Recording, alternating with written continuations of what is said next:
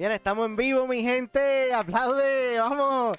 Estamos en vivo, bien contentos. Hoy viernes, día de podcast para nosotros. Yes. Este, estamos Desde la en- sala. desde la sala. From the living room. Wow. En buen, en buen puertorriqueño. Desde la sala estamos en vivo, mi gente. Este, le queremos dar las gracias a todos los que se van conectando, a todos los que se conectan con nosotros, Yes. a todos los que nos han ido apoyando a través del tiempo. Esta es nuestra tercera temporada. Yes. Y definitivamente estamos bien contentos con lo que estamos haciendo. Le queremos dar las gracias también a Radio UNT por tenernos ahí los viernes y los martes. Este, y recuerden que estamos en todas las redes sociales, estamos en todas las plataformas digitales. Nuestro podcast lo puedes conseguir en todos lados. En todos lados, como el arroz blanco. Exacto. Eh, les recordamos que antes de comenzar nuestra, nuestro tema de la noche de hoy, este, que nos comenten. Queremos que sea interactivo, queremos escuchar su opinión. Si estás en Instagram o si estás en Facebook, YouTube, eh, que nos des tu opinión, nos digas qué tú piensas, si tienes algunas preguntas. Queremos que sea interactivo, queremos saber de ti. No queremos hablar nosotros nada más, sino que queremos hablar contigo este, y, educarnos y, y- y ayudarnos mutuamente. Así que tenemos también que pronto va a salir en las pantallas el número de teléfono si deseas dejarnos un mensaje. Nos puede enviar un mensaje o nos puedes escribir al DM, inbox, de la manera que usted quiera hacerlo y lo pueda hacer. Estamos disponibles para ustedes. Eh, para los que nos vean por Instagram, nuestro número de teléfono es 1407-735-6899. Nos Yes. puedes llamar o nos puedes escribir este por WhatsApp o mensajes de voz, lo que quiera, y estamos ahí para orar o cualquier duda, pregunta o comentario sobre el tema. Fue la música.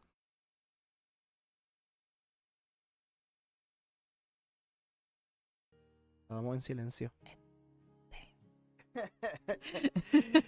Entonces, para continuar con el día de hoy, el tema de hoy. El tema de hoy es. No es- redoble. Sorry, sorry, sorry. Llegué tarde. El tema de hoy es. ¿Hijos perdidos o padres perdidos? Realmente es una pregunta. ¿Hijos perdidos o padres perdidos? Yo lo leo igual. ¿Tú lo lees igual? Sí, hijos perdidos o padres perdidos. Pero es que tiene pregunta. Pues hijos perdidos o padres perdidos. Como Dora. Clink, clink. Eh, hijos perdidos, ¿qué primero que, que todo y antes que nada? ¿Qué es estar perdido? Estar perdido es básicamente una persona que no está. eh, una persona que, o maybe es una persona que está presente pero está ausente.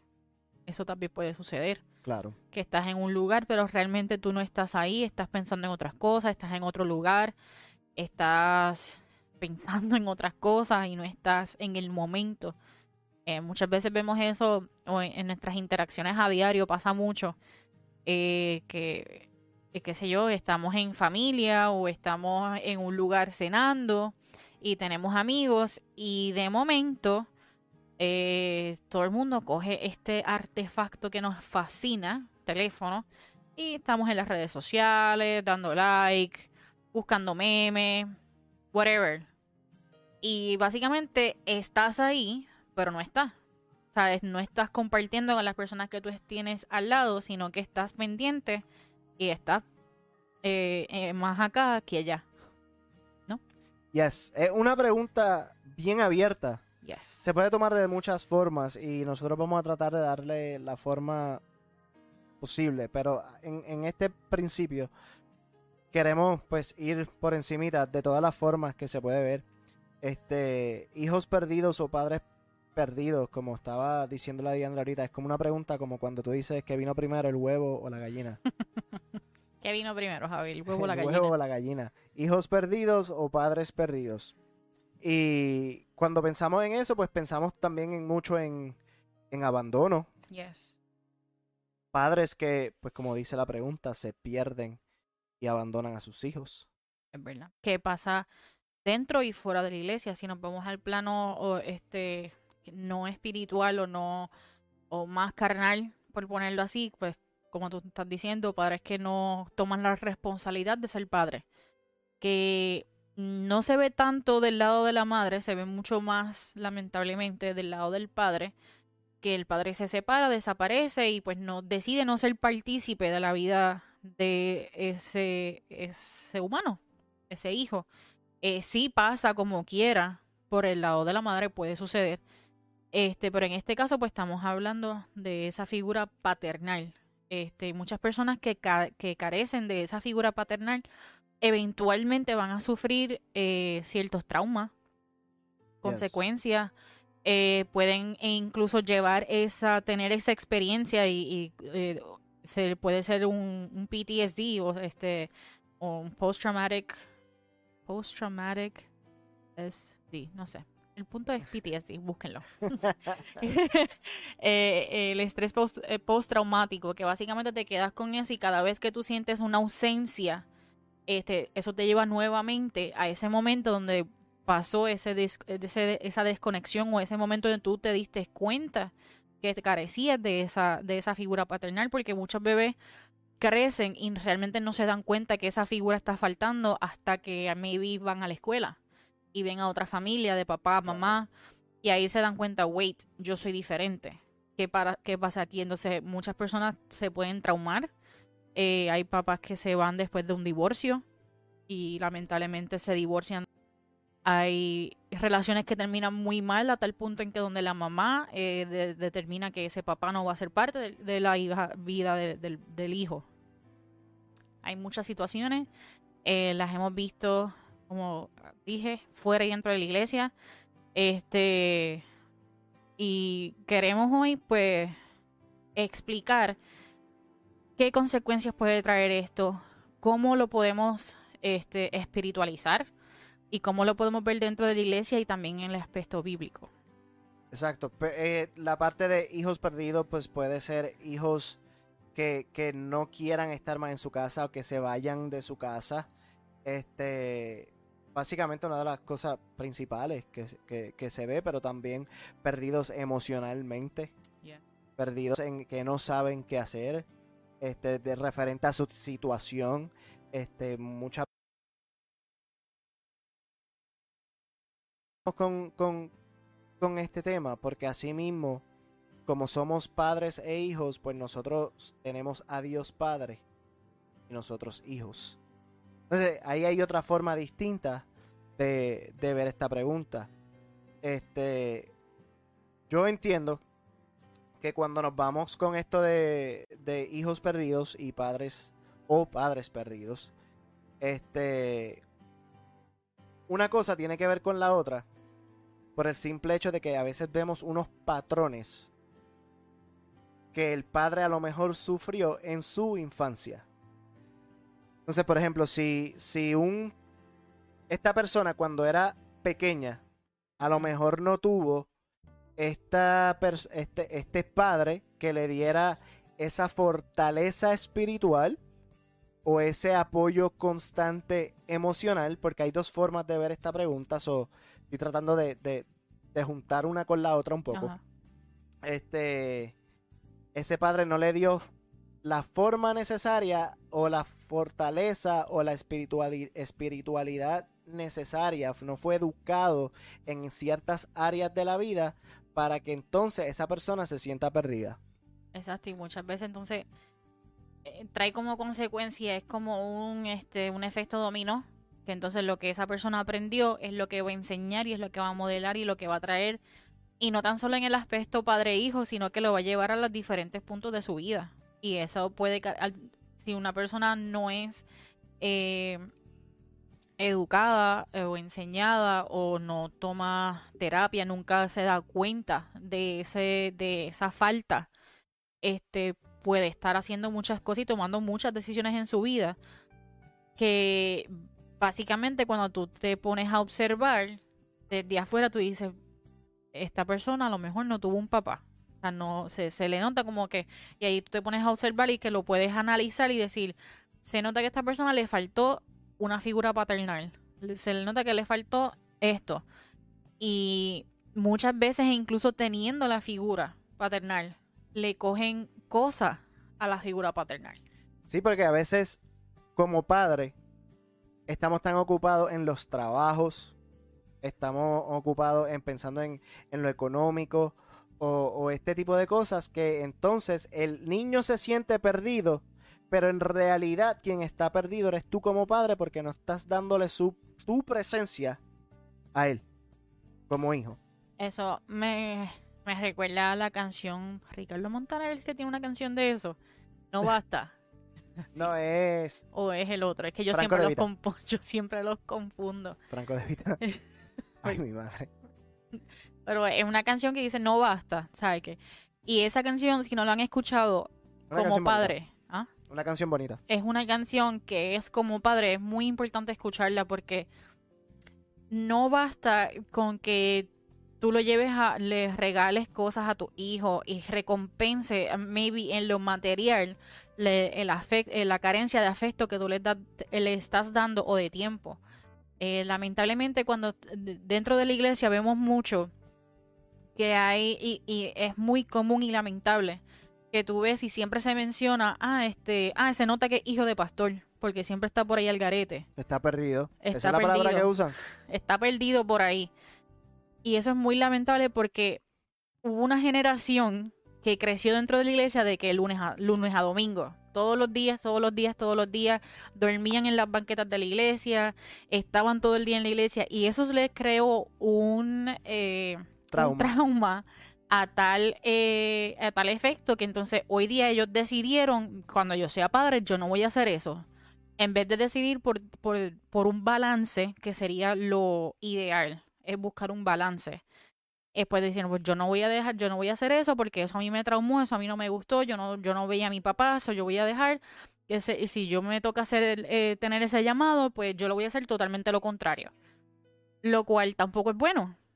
Este, so esa canción este, de No Basta habla sobre eso, habla sobre eh, esos problemas de que a veces queremos compensar ese afecto o ese tiempo y lo estamos dando este, en cosas materiales o en déjame darle, pagarle un carro bonito o pagarle los estudios, que vea eso. Y muchos estudiantes o muchos eh, hijos llegan al punto en como que que se pueden tardar en recapacitar y decirle, pues mira, a papi le faltó tal tal cosa, pero por lo menos, porque e, en mi caso, este, a mí me costó entender y irme atrás a, a- a analizar en mi familia, ok, esto es por esto lo otro, ok, esto pasó, pero it's ok, vamos a perdonarnos y vamos a construir entonces una relación.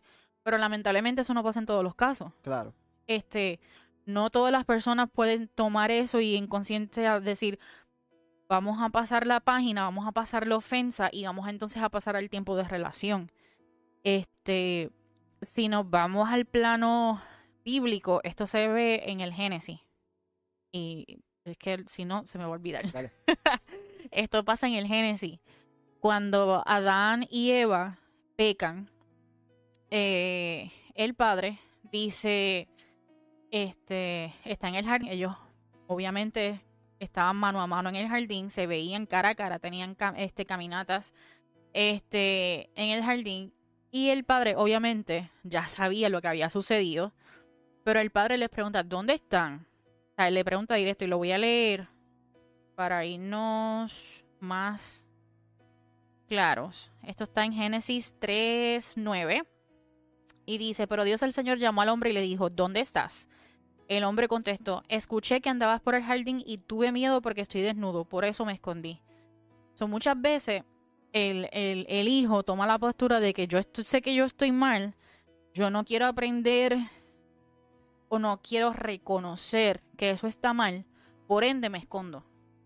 Me escondo detrás de la excusa de que así me criaste, me escondo detrás de la excusa de es que eh, yo me siento mal, yo soy víctima, yo fui víctima, por ende lo voy a utilizar y voy a hacer así de hoy en adelante. Y eh, creo que ahí es donde hay un problema grave porque al momento entonces de que ese hijo pase a ser padre, va a llevar eso, como tú estabas diciendo, va a llevar ese mismo ejemplo. De la misma manera a lo mejor decide, pues yo no voy a ser padre, nunca, porque yo no quiero hacerle eso a otra persona.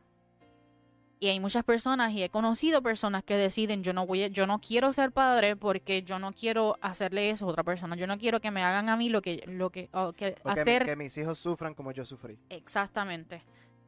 Esas consecuencias y esos traumas, esas ausencias, ya sea de tiempo o de desaparición, son cosas que hay que trabajarlas y, y nosotros tenemos que hablarlas y exponerlas a la luz, que es lo que nosotros queremos hacer, exponerlos a la luz para que sean cosas que nosotros podamos evitar, que sean cosas que se minimicen, que sean cosas que lo podamos llevar al, a- a- al Padre, que es lo que nosotros queremos este, Exacto. a donde nos queremos llegar. No sé si tú quieres decir algo sobre eso. Este, y, y ese es el, el propósito de, de este tema. Este, ¿cómo nos ve Dios? ¿Cómo nos ve Dios cuando a lo mejor no conocíamos de Él? ¿Nos ve Dios como esos hijos perdidos? Entonces, ese es el, el nosotros como, como padres, a lo mejor, nosotros vemos a nuestros hijos en otros caminos que no son los que tú quisieras para él. ¿Lo estás viendo como un hijo perdido? Porque si nos vamos a la palabra perdido, es que no lo encuentras. Es que no, no está. Y tu hijo, si tú lo ves en unos caminos que no son, y tú piensas que está perdido, y te estás metiendo en la mente que está perdido, eres tú quien lo está dando por perdido, porque tu hijo está ahí. Por lo tanto, así nos ve Dios a nosotros. Dios nos ve a nosotros no perdidos, simplemente nos ve como hijos descarrilados. No perdidos, porque si estuviéramos perdidos, ¿dónde estuviéramos? A lo mejor Dios, Dios no, no nos viera, pero Dios, Dios ve todo y sabe todo. Él puso su espíritu en nosotros. Por lo tanto, Él sabe dónde estamos. Él sabe lo que hacemos. Está en nosotros reconocerlo a Él, reconocer su presencia, reconocer su espíritu en nosotros como hijos del Padre. Entonces, cuando hablamos de padres perdidos, si nos vamos a lo que es este terrenal.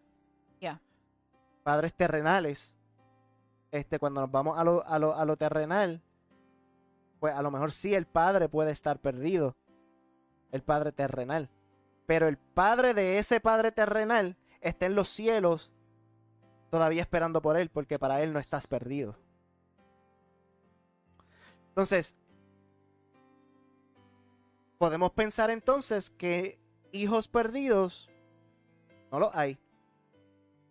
Digo, y padres perdidos no los hay. Porque Dios nos ve a todos, Todo momento. en todo momento.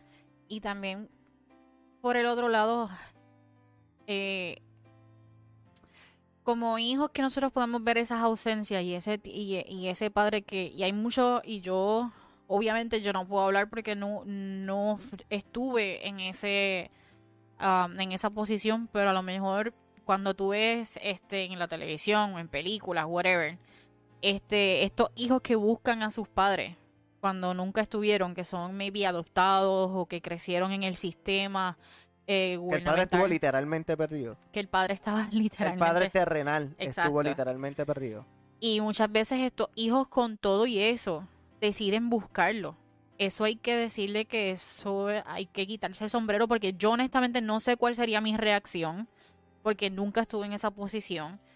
Pero estas personas que buscan a eso porque quieren entablar una relación, porque quieren encontrar respuestas a muchas preguntas, porque un, hijo perdido siempre tiene eso, siempre tiene preguntas. ¿Qué pasó? Eh, ¿Dónde estabas? Eh, ¿Cómo? ¿Qué hice yo? Maybe. O sea, un hijo, un, un, un hijo con un padre perdido siempre se va a estar haciendo estas preguntas. Creo yo que toda su vida, o sea, ¿qué pasó?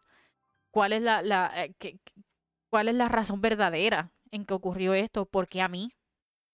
Que incluso son preguntas que le puede estar haciendo hasta Dios, porque entonces, en muchas ocasiones, el tener un padre perdido, ese mismo ejemplo vemos en, creemos que es el padre celestial.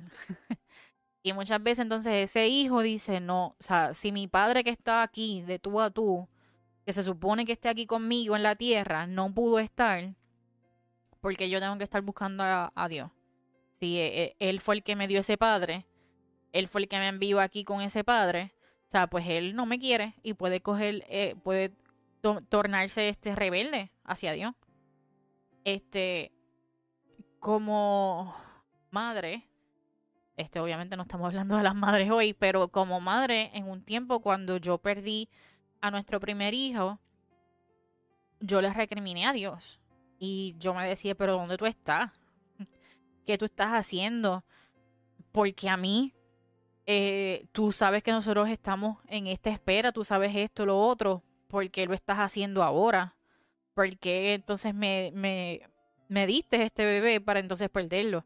Y fue un tiempo de mucha oscuridad y, y, y muchas preguntas de como una hija hacia Dios, porque yo entendía que él estaba perdido.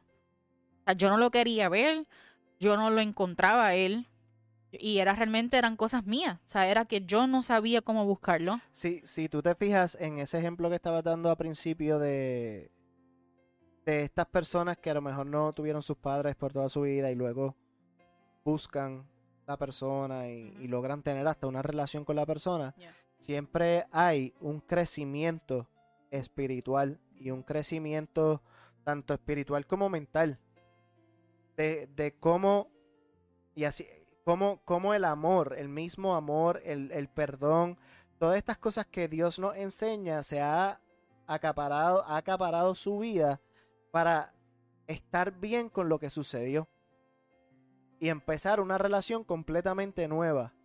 Y son las cosas que, que Dios hace con sus hijos. Esos hijos que a lo mejor nunca han conocido de Dios.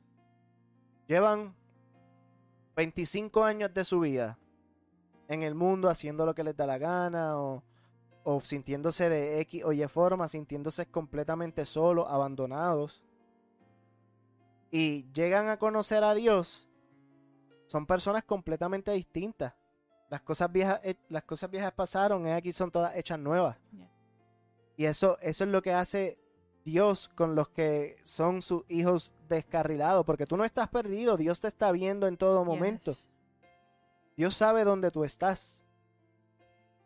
Simplemente que tú no lo estás reconociendo a Él como Padre.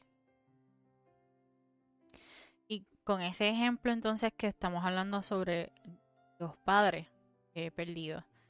eh, no sé si tú quieras que lee lo de... Tenemos que... En Hebreos 11... Yes, Hebreos 11, 23 al 27. Dice... Eh,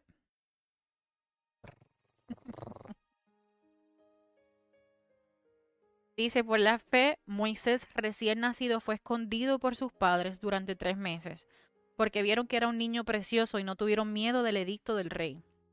Por la fe, Moisés ya adulto renunció a ser llamado hijo de la hija del faraón, prefirió ser maltratado con el pueblo de Dios a disfrutar de los efímeros placeres del pecado. Consideró que el oprobio por causa del Mesías era una mayor riqueza que los tesoros del Egipto, porque tenía la mirada puesta en la recompensa. Por la fe, salió de Egipto sin tenerle miedo a la ira del rey, pues se mantuvo firme como si estuviera viendo al invisible. Básicamente aquí vemos un ejemplo de que Moisés no tuvo a su padre terrenal. Y lo dice bien claro, por la fe. Por la fe él se levantó, siguió caminando, e hizo lo que tenía que hacer. Por la fe. A lo mejor tú nunca has conocido a tus padres terrenales. A lo mejor tú nunca los has conocido. Y es un tema bien difícil para y delicado para, para yo que he conocido a mis dos padres, que tengo a mis dos padres, gracias a Dios. eh, es bien difícil hablarlo. Pero si por tu fe, por tu fe, reconoces a Dios Padre, a lo mejor ese vacío que estás sintiendo no va a estar tan vacío. En ese momento que tú reconoces a Dios, tu fe automáticamente va a seguir creciendo. Y te va a dar a conocer tú como persona a Dios y vas a empezar a conocer quién es Dios. quién es Dios Padre, quién es Dios Hijo y quién es Dios Espíritu. Y vas a empezar a reconocer ese espíritu que está dentro de ti. Y vas a empezar a comunicarte y vas a tener unas experiencias completamente sobrenaturales. Pero que van a llenar cada vacío en tu vida. O sea, no es fácil hacer las cosas por fe. Porque, como decía el versículo, él sin, sin ver al invisible. Desconfiando completamente en el invisible. ¿Quién confía en lo invisible? Son bien pocos. Somos bien pocos los que confiamos en el invisible a ojos cerrados. Como, como decimos nosotros. Exacto. Y con eso, eh, este, yo por ejemplo, yo crecí sin mi papá. Y a pesar de que él estaba, porque él tenía conversaciones con mi mamá, físicamente yo no lo veía, yo no lo conocía. Eh, yo mm, básicamente entablo y comienzo a ver a mi papá ya a los nueve años. Ya a los nueve, diez años, una persona ya se ha hecho de sus ideas muchas veces, ya tiene centrada unos valores. Pero esa carencia de todos esos años de sin que viera físicamente a mi papá, sí crearon unas cosas, cosas en mí donde el enemigo, básicamente, porque es eh, eh, donde el enemigo siembra esas semillas de decirte, tú no fuiste suficiente, eh, tú no eras tan importante. E incluso se meten personas, porque hubo personas que me decían, no, es que tu papá amaba mucho más a tu hermana, quería mucho más a tu hermano, y por ende es que contigo, pues como tú fuiste un ups, que era lo que me decían, o me, me dijo una persona, como tú fuiste un ups, pues tú no eras tan importante como los otros dos. Y eso, esas semillas que fueron sembrando en mí, fueron cosas que yo llegué y yo, gracias a que muy temprano en edad yo tuve mucha, mucha, mucha fe y tenía conocimiento y sentía el Espíritu Santo y hablaba con Jesús desde muy temprana en edad. Yo siempre dije, el día en que yo tenga un hijo, porque era mi sueño. Yo le puedo decir que el sueño de ser mamá es un sueño desde que yo podía tener como 10 años. Y yo siempre decía, el día que yo vaya a ser mamá, yo quiero una persona a mi lado que esté presente, que sea, que juegue, que alimente, que le enseñe, que corrija, que esté presente, porque eso es bien importante para que no venga otra persona a decirle a esa persona las cosas que me dijeron a mí. Gracias a Dios, que tengo esa persona y que Dios concedió las peticiones de mi corazón. Pero fue porque yo tomé la decisión también en la fe, como lo que dice el versículo, de dirigir mi vida hacia eso y a obtener eso. Muchas veces la persona puede decir todo lo contrario. Pues el día que yo, cuando yo crezca, si yo voy a ser madre, yo voy a hacer las cosas solas por mí misma porque no, yo no necesito a nadie. Puede ser eso. O puede decir, pues yo nunca voy a ser madre porque yo no quiero que, me, que le digan a una persona como lo que hablábamos. Puede irse de diferentes maneras. Pero está dentro de uno en la fe, en el discernimiento, en tomar entonces la posición adecuada que vaya más acuerdo al, al carácter y lo que quiere Dios para nosotros. Voy a leer unos comentarios aquí, Javi. Eh, Cristel nos dice, wow, te escucho y me identifico 100. Amén. Gloria a Dios, Cristel, un abrazo. Eh, Dori Santiago nos dice, en lo personal mi padre se fue cuando yo tenía dos años y actualmente tengo 42 años. Y siempre hay muchas preguntas, dudas y sobre todo saber el por qué se fue nunca deja de doler, pero gracias a Dios lo he superado. Amén, Dori. Este... Y digo amén por lo que pues que tú lo hayas superado y que no lo tengas rencor, porque eso es el rencor nos puede llevar a muchas cosas que no son buenas. Este, por otro lado, lo que dice Javi, si tú entonces ves a nuestro Padre que es perfecto, que su voluntad es buena, agradable y perfecta en todo tiempo para nosotros, vas a ver que, que ese Dios está contigo, que ese Dios puede contestar tus preguntas, aunque tu Padre terrenal no esté, Él te las puede contestar. Él está ahí y Él puede llenar todos esos vacíos que ese Padre terrenal a lo mejor no quiso ocupar. Este es bien importante por lo menos para mí, yo como padre ahora, y todos los que son padres, este, sembrar la fe en tus hijos. Sembrar el que, el que no están solos, el que pueden hablar con Dios, pueden tener una relación con Dios, que esto va mucho más allá de ir a una iglesia y de tener un pastor. El pastor te puede guiar a tener una relación con Dios y te puede dar palabra de Dios y alimentarte a través de la palabra. Pero tú tienes que reconocer que el Espíritu de Dios vive en ti, que tú puedes tener esa relación directa con Dios y esa conversación directa con Dios. Y cada uno de nosotros puede tener esa relación de padre e hijo con Dios. Deuteronomio 6.7 dice, grábate en el corazón estas palabras que hoy te mando, incúlcaselas continuamente a tus hijos, háblales de ellas cuando estés en tu casa y cuando vayas por el camino, cuando te acuestes y cuando te levantes. Y, y este, eso que acabas de decir es tan cierto porque honestamente hasta que uno no se convierte en padre, tú no sabes desde cuándo estos niños están entendiendo las cosas ya o que ya están como esponja recibiendo. En nuestro caso, nosotros eh, tenemos un cuadro en nuestra casa que es básicamente el, era el, el logo de Gimplosos al principio. Y ese cuadro está en, en, una parte de nuestra casa. Y desde que Javier empezó a hablar, puedo decirlo, él siempre apuntaba y o la señalaba y, y preguntaba como que quién era. Y nosotros, Jesús. Jesús, o ya él le pasa por el Jesús y ya lo conoce. Cuando oramos, siempre lo llevamos ahí para que él entienda que siempre nosotros vamos al Padre. No es porque nosotros le estamos creando al que él idolatre o él crea que es solamente esa imagen. No se trata de la imagen, se trata de que él crea en él una, una, una obediencia a que tú vas a ir donde Jesús, tú vas a donde el Padre. Y aquí venimos a orar, a hablar tanto así que él me ha enseñado a mí, hay muchas veces donde nosotros nos hacemos, qué sé yo, en la nariz, pip, pip, whatever, cosas así. Y él al cuadro, él dice, Jesús, pip, pip, que es gracioso, pero a la misma vez.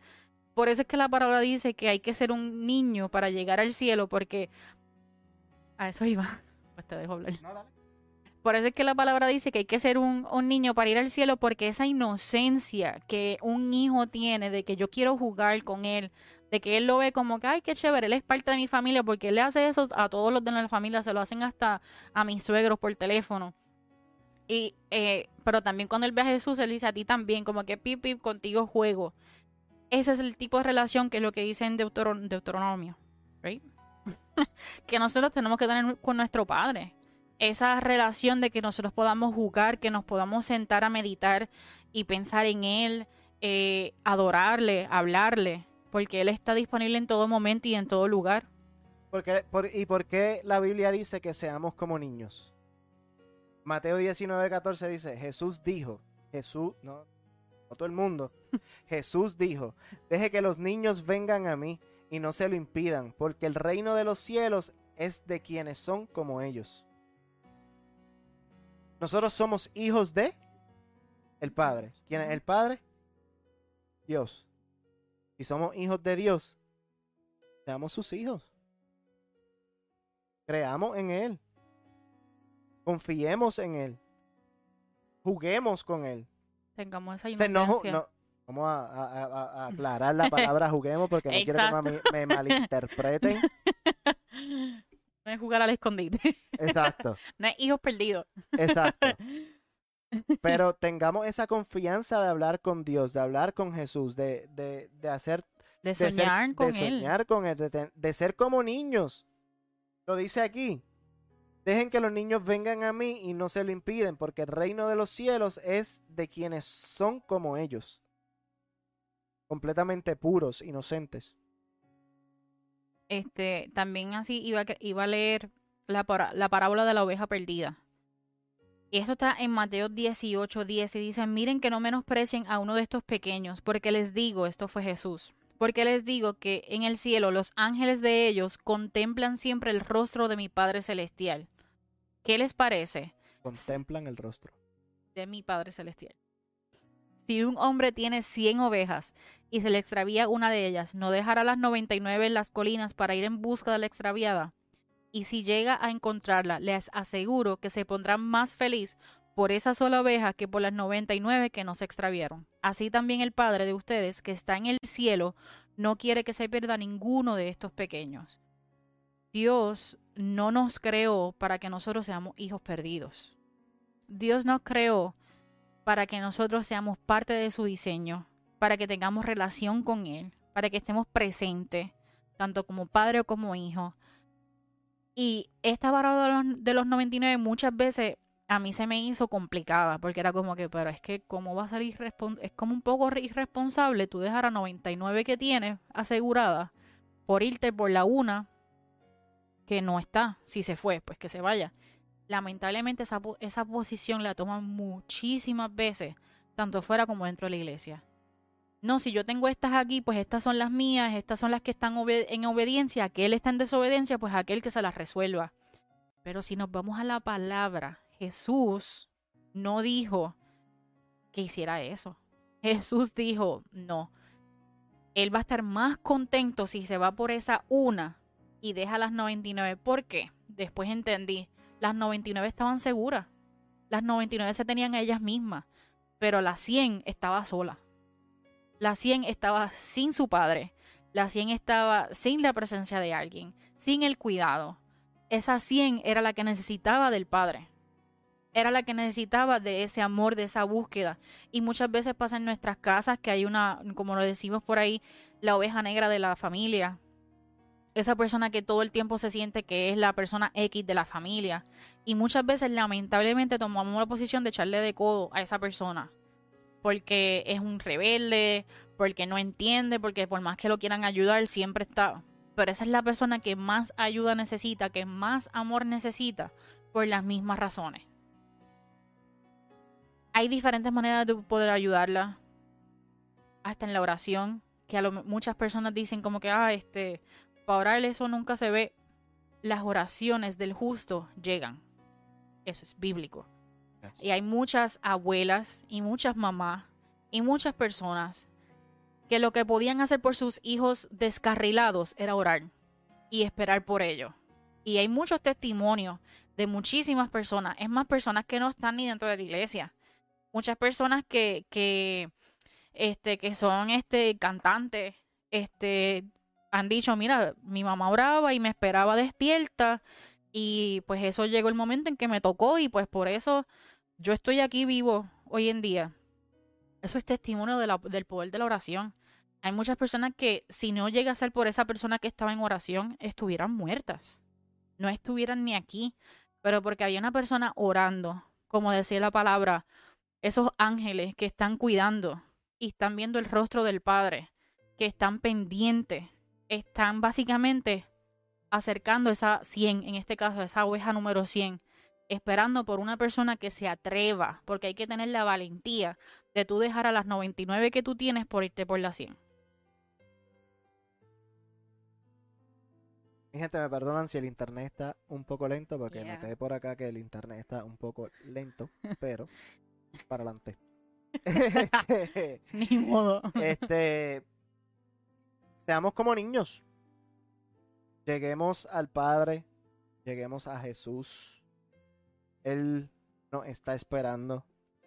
No seamos hijos perdidos ni descarrilados. Porque ahora mismo, si escuchaste, quien se haya conectado más tarde, si escuchaste el principio, no estamos perdidos. No estamos perdidos porque lo que está perdido no se ve. Lo que está perdido no está. Por lo tanto, Dios te ve. Dios está. Dios sabe dónde tú estás. Por lo tanto, pues no estás perdido, simplemente descarrilado. Este. Y entonces. Vamos a. Allá terminar. Yo pregunto al jefe antes de que. Ah, este, de la misma forma, no seamos padres perdidos, no seamos padres ausentes. Y esto obviamente va para los padres terrenales e incluso para los padres espirituales. Eso no lo definimos hoy. No nos gusta mucho tocar ese tema. Eh, Es un tema también Delicado. sensible y delicado. es un tema delicado. Para ser un padre espiritual es hasta un poco más eh, atrevido que ser un padre terrenal. Es como lo veo yo. Para ser un padre espiritual es donde tú decides que tú tienes una cobertura sobre esta persona. Donde tú dices, yo siento una conexión contigo sobrenatural de parte de Dios y yo te quiero cubrir en oración. Yo quiero que tú seas parte de mi familia espiritual. Pero asimismo, al tú decir eso y al tú decir que tú sientes esa, eh, eh, esa conexión eh, como padre espiritual, eso significa que entonces tienes que estar presente en la vida de esa persona. Tú tienes que saber qué hace, qué no hace, orar con y por ella o él. Tú tienes que estar presente en, en su diario. Eh, tú tienes que estar presente en su encaminar, en su discipulado, en todo. Eh, nosotros no podemos escoger a nuestro padre terrenal como hijo. Eso lo escoge Dios. Pero tu padre espiritual es un acuerdo entre una persona que siente esa conexión, tú disiernes, oras con el Padre, si tú sientes también que hay esa relación, y entonces comienza esa relación tal cual cuando nosotros como hijos descarrilados decidimos, no, yo quiero volver al camino de Dios y yo quiero aceptar a Cristo como mi Salvador, y tú pronuncias eso, reclamas eso, esa relación que tú tienes con Jesús y con, con Dios y el Espíritu Santo es igual con un Padre espiritual eh, es de la misma, es la misma tipo de dinámica. Obviamente nunca va a ser igual porque tu relación con Dios, that's- y that's- es eso es directo. No va a ser exactamente igual, pero es más o menos el tipo de mismo de, de dinámica. Pero nosotros no podemos querer tener el título de padre espiritual y no actuar ni tener el carácter de un padre espiritual. Porque Jesús en la Biblia dice que, again, y dejó las 99 y fue por las 100. Jesús habló, ¿qué fue lo que tú dijiste? Lo de este, los niños. Este, dejar que los niños vengan a mí. O sea, él era el que se sentaba con las minorías. Jesús era ese tipo de padre que se sentaba con el descarrilado, con el leproso, con la samaritana, con la prostituta. Era el tipo de padre que no le importara qué le dijeran las demás personas. Yo no me tengo que sentar por esa 99 que me necesita, por esa 100 que me necesita. ¿Cuántas veces en las iglesias queremos sacar los niños del altar? Uf. No podemos sacar los niños del altar. Jesús dijo, dejen que los niños vengan a mí y no se lo impidan, porque el reino de los cielos son como ellos. ¿Tú quieres sacar los niños del altar cuando el altar representa a, a- a Dios, Los pies. los pies de Jesús? ¿Cómo tú estás sacando a los niños de ahí? Cuando yo he visto niños literalmente arrodillarse en el altar y simplemente estar tranquilos Y tener experiencia. y tener experiencias. Eh, de la misma manera, entonces, eh, queríamos hablar, y esto se habla mucho, sobre la palabra del hijo perdido. Y esto está en Lucas 15, 11. Y es un poquito largo. Y mi la internet de nosotros hoy no nos está ayudando. Para nada. Pero Vamos a seguir. Y la parábola del hijo perdido dice, un hombre tenía dos hijos, continuó Jesús. El menor de ellos le dijo a su padre, papá, dame lo que me toca de la herencia. Así que el padre repartió sus bienes entre los dos. Poco después, el hijo menor juntó todo lo que tenía y se fue a un país lejano. Allí vivió desenfrenadamente y derrochó su herencia. Claramente vemos aquí un hijo que número uno le dice al papá, o sea, tú no estás muerto, pero yo quiero mi herencia ahora, mientras tú estás vivo. Eh, me das eso, ese dinero, me das lo que me pertenece, porque ellos, él pensó que le pertenecía. Y su padre, con todo y que a lo mejor sabía y entendía que eso estaba incorrecto, se lo dio como quiera. El hijo, obviamente, como es un hijo que se descarriló y que se fue y se salió, hizo las cosas mal. Aún así dice, cuando ya lo había gastado todo, sobrevino una gran escasez en la región y él comenzó a pasar necesidad. Así que fue y consiguió empleo con un ciudadano de aquel país, quien lo mandó a sus campos a cuidar cerdos.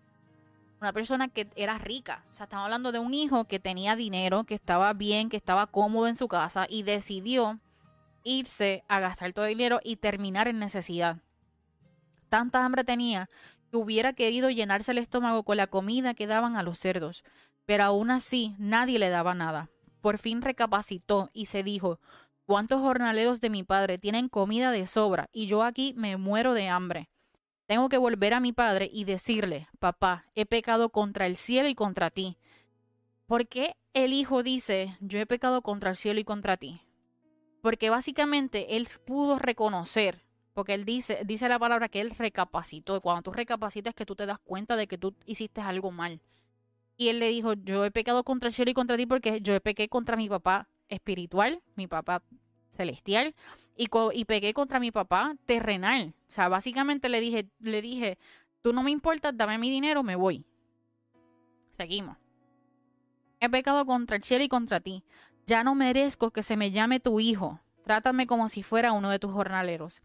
Así que emprendió el viaje y se fue a su padre. Todavía estaba lejos cuando su padre lo vio y se compadeció de él. Salió corriendo a su encuentro, lo abrazó y lo besó. El padre siempre nos va a, recibir de los brazos abiertos, siempre va a correr donde nosotros, siempre está esperando a que tengamos este momento con él.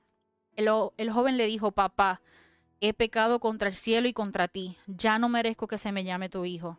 Pero el padre ordenó a sus siervos, pronto, traigan la mejor ropa para vestirlo, pónganle también un anillo en el dedo y sandalias en los pies, traigan el ternero más gordo y mátenlo para celebrar un banquete. Porque este hijo mío estaba muerto, pero ahora ha vuelto a la vida. Se había perdido, pero ya lo hemos encontrado. Así que empezaron a hacer fiesta.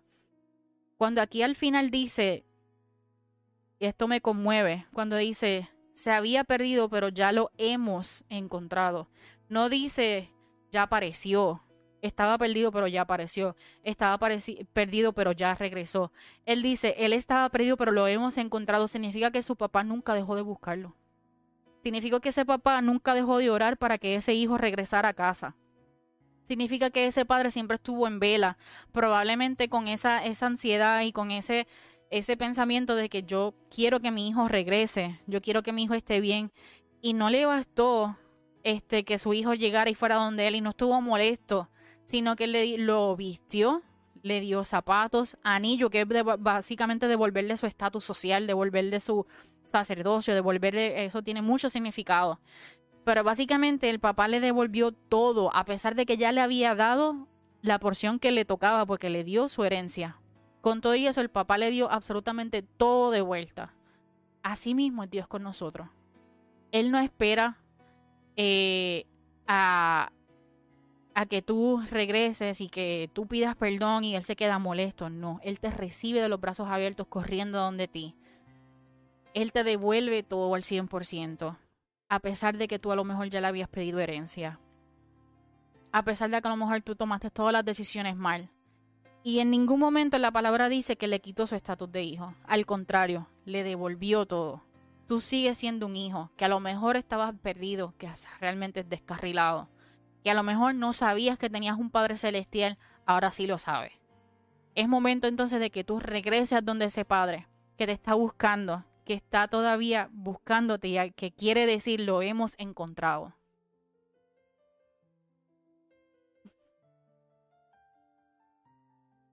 Si vamos terminando.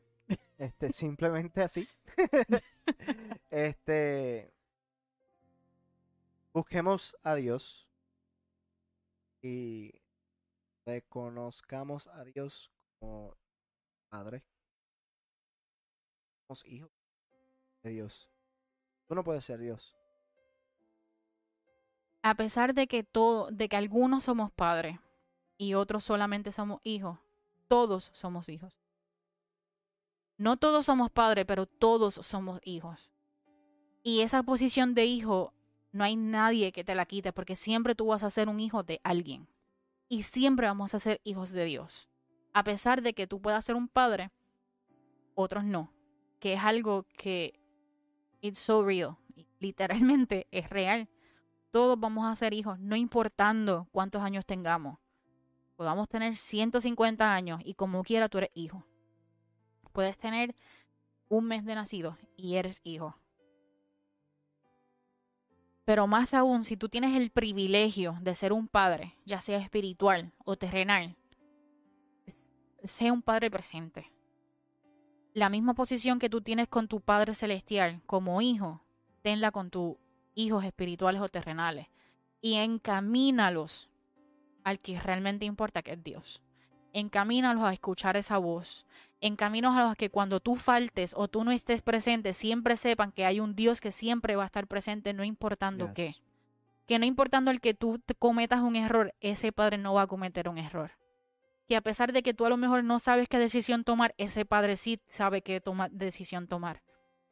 Que le enseñes a escuchar su voz, a discernir, a conocerlo, a tener una relación íntima con él, no una relación superficial de los domingos.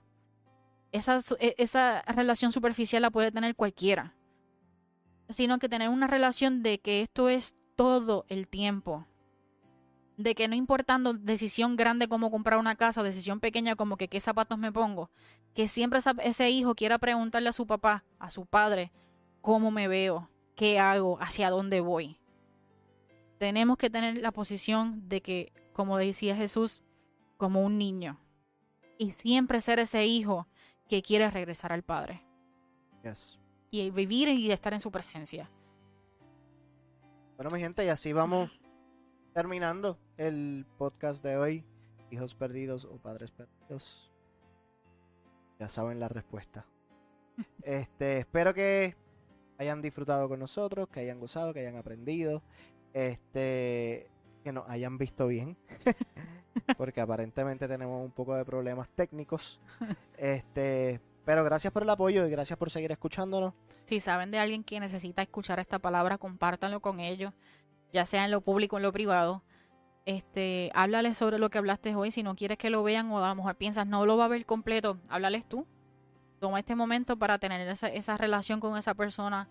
Eh, si necesitas que oremos por ti o oremos por alguien, eh, oremos con ustedes. Estamos aquí a la orden, nuestro número 407-735-6899. Nos pueden escribir a cualquiera de las plataformas. Estamos en oración por ustedes siempre y nos vemos entonces en dos semanas en nuestro próximo Desde la Sala. Dios los bendiga.